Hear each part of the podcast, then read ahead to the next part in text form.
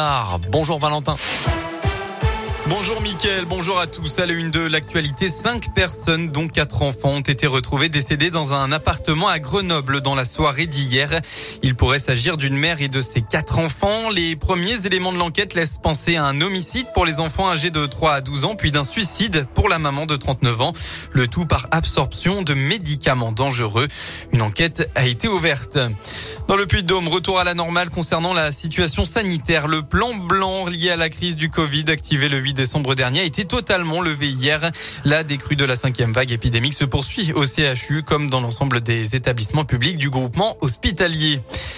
Dans un grave accident hier, ça s'est passé à Breno vers midi 30. Un cycliste qui circulait tête baissée n'a pas vu qu'un poids lourd était arrêté sur la chaussée et a percuté violemment le camion.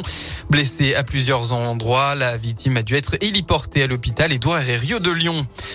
Et puis retour sur cet accident dans la Loire qui s'était produit le 17 février à Renaison. Une voiture avait traversé le rond-point à l'entrée de la commune et avait réalisé un véritable vol plané pour finir dans le mur et la vitrine d'un magasin. D'après le progrès, le propriétaire du véhicule était trop ivre pour conduire et avait donc laissé le volant à son copain qui n'avait plus de permis de conduire et qui était lui aussi sous l'emprise de l'alcool mais aussi de stupéfiants. Le pilote de 21 ans était à 180 km heure au moment de l'accident. Il devrait bientôt comparaître pour conduite en récidive sous l'emprise de l'alcool et de drogue, malgré annulation du permis et à vitesse excessive et enfin mise en danger de la vie d'autrui. Dans le reste de l'actualité, la guerre en Ukraine, de nouvelles sanctions de l'Occident pourraient intervenir en supprimant encore les échanges avec la Russie et en ouvrant la voie des tarifs douaniers punitifs. Moscou a répondu ce matin et a affirmé que ces sanctions pourraient entraîner la chute de la station spatiale internationale.